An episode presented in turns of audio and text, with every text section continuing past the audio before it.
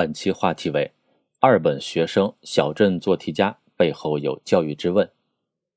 高分考进名校的学生自嘲为“小镇做题家”，只考进普通院校的学生身上被贴上“二本”标签。近半年来，对这两个标签以及对应群体的讨论热度始终不减。虽然相关的讨论指向现实中的多个面向，对教育的探讨无疑是讨论最为集中的。人们砸木标签背后的复杂情绪，也没有停止过何以如此的追问。在讨论中，有人感慨，这两个群体现实中遭遇的尴尬是学历通胀、学历贬值的结果。实不尽然，我国高等教育已经进入普及化时代，然而对于大学生，社会上还存在一定程度的精英思维。学生们把提升自己的学历层次作为求学目标，而社会则根据学历高低，把高校与学生分为三六九等。考进名校的小镇青年的问题在于，他们在基础教育求学时期一直被灌输只要考进名校就可以改变命运的观念。在我国目前的高考录取体制下，高考总分无疑还是进什么学校、选什么专业的最主要依据。对其他方面的能力与素养的涵养甚少关注，或者根本顾及不上。等他们进入大学之后，才发现名校身份并没能带来预期中的价值。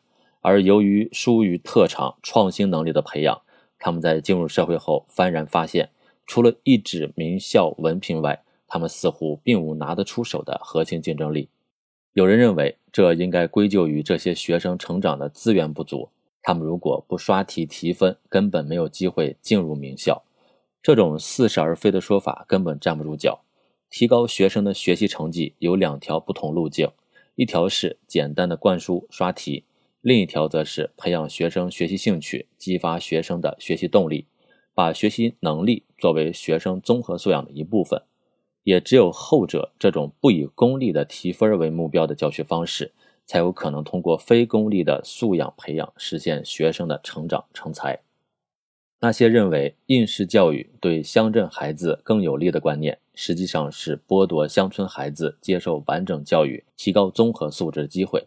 这对社会也是一个善意的提醒，即乡村地区、不发达地区的基础教育不能只让孩子刷题，要给孩子完整的基础教育，为他们的成长成才打下坚实的基础。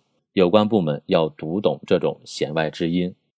二本学生的尴尬也部分与他们所读学校没有明确的办学定位有关。需要指出的是，本科院校本没有一本、二本、三本之分，这种区分来自于高考录取的批次安排，而最初的批次安排也只是为了录取工作的方便。然而，在我国社会却演变为学校本身的身份。我国目前正在推进的新高考改革。已明确提出取消高考录取批次。随着高考录取批次的取消，所有本科院校在招生时将平等竞争，一本、二本这样的学校身份标签将逐渐被淡化。二本院校大多为地方本科院校，这些本科院校的办学定位应该是进行职业教育，培养高素质的职业技术人才和应用型人才。二零一四年，我国教育部还提出六百所地方本科院校转型进行职业教育的要求。但是，很多地方本科院校却一心想着建设高大上的综合性研究型大学，想申请硕士点、博士点。对于占学校绝对主体的本科教育，也采取应试教育的方式，把组织学生考研作为目标，追求考研率。一些学校的本科教育存在和高中教育同样的问题，纳入考研的科目教学受到重视，而没有纳入考研的科目，则对学生提出较低的要求。这导致学生接受的本科教育并不完整，整体就业也较为困难。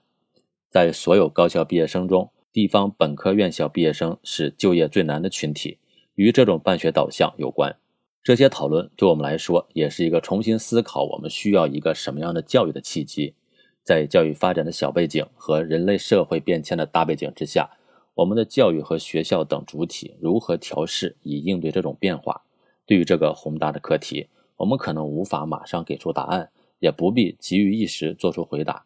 但对于这两个标签所共同指向的教育升学导向、学历导向问题，则是我们眼下可以做出改变的。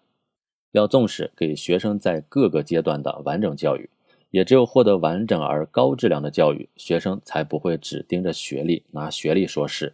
因为他们接受的教育并不只是一纸文凭，而是高质量的教育回报。理性的说，在高等教育普及化时代，学历贬值是大趋势。我们应该更加关注教育本身，从学历社会向能力社会的转型，只能加速，不能停滞。